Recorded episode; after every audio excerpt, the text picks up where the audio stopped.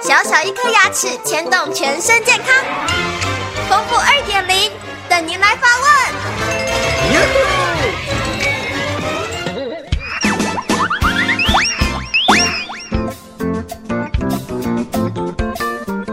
大家好，我是你们的好朋友丰富医师。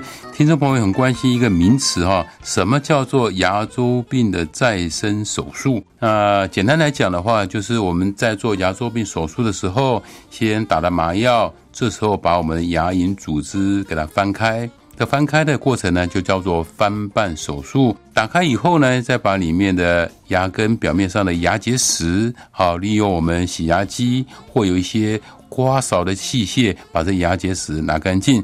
当然，里面还有一些发炎的肉芽组织，我们都要给它拿掉。这个时候呢，我们拿干净以后，就会添加骨粉。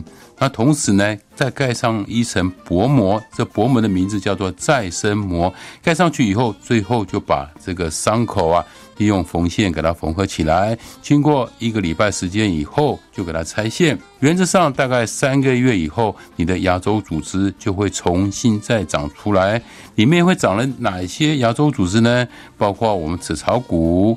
牙周韧带，还有我们牙根表面上的牙骨质，要这三种组织啊，同时都会重新的生出来、长出来，才叫做牙周病的再生手术。如果只有恢复到一个部分、两个部分的话，那就是一般的我们牙周手术的一个修复。所以修复跟再生它的功能是不一样的。所以听众朋友，现在我们牙周病是非常进步的，很多的方法都可以达到我们牙周病的组织的再生。所以呢，听众朋友，当你有牙周病的问题的时候，可以到我们牙周病的学会里面去询问啊，哪里有牙周病的专科医师可以为你做这样的服务。